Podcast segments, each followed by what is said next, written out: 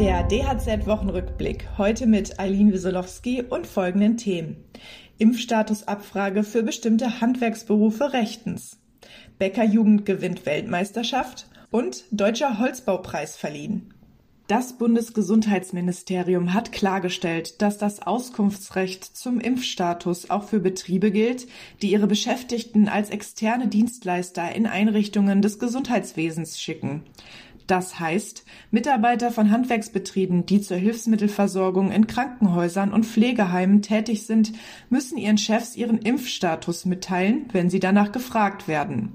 Außerdem gilt dies laut Zentralverband des deutschen Handwerks auch für Gebäude- und Textilreiniger, wenn die Beschäftigten in Einrichtungen des Gesundheitswesens eingesetzt werden.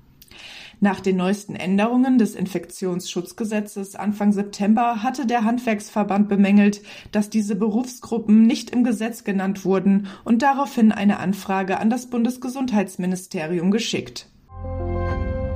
Die neuen Weltmeister der Bäckerjugend stehen fest. Lisa Sophie Schulz aus Potsdam und Moritz Metzler aus Langenargen am Bodensee haben sich beim Wettbewerb in Frankreich durchgesetzt. Sie belegten in der Einzelwertung Platz 1 und 2 sowie in der Teamwertung Platz 1. Bei der letztmaligen Austragung des Wettbewerbs 2019 hatte sich Deutschland noch mit Platz 3 zufrieden geben müssen. Der Wettbewerb fand Ende September statt und wurde bereits zum 49. Mal vom Bäcker-Weltverband UIBC veranstaltet.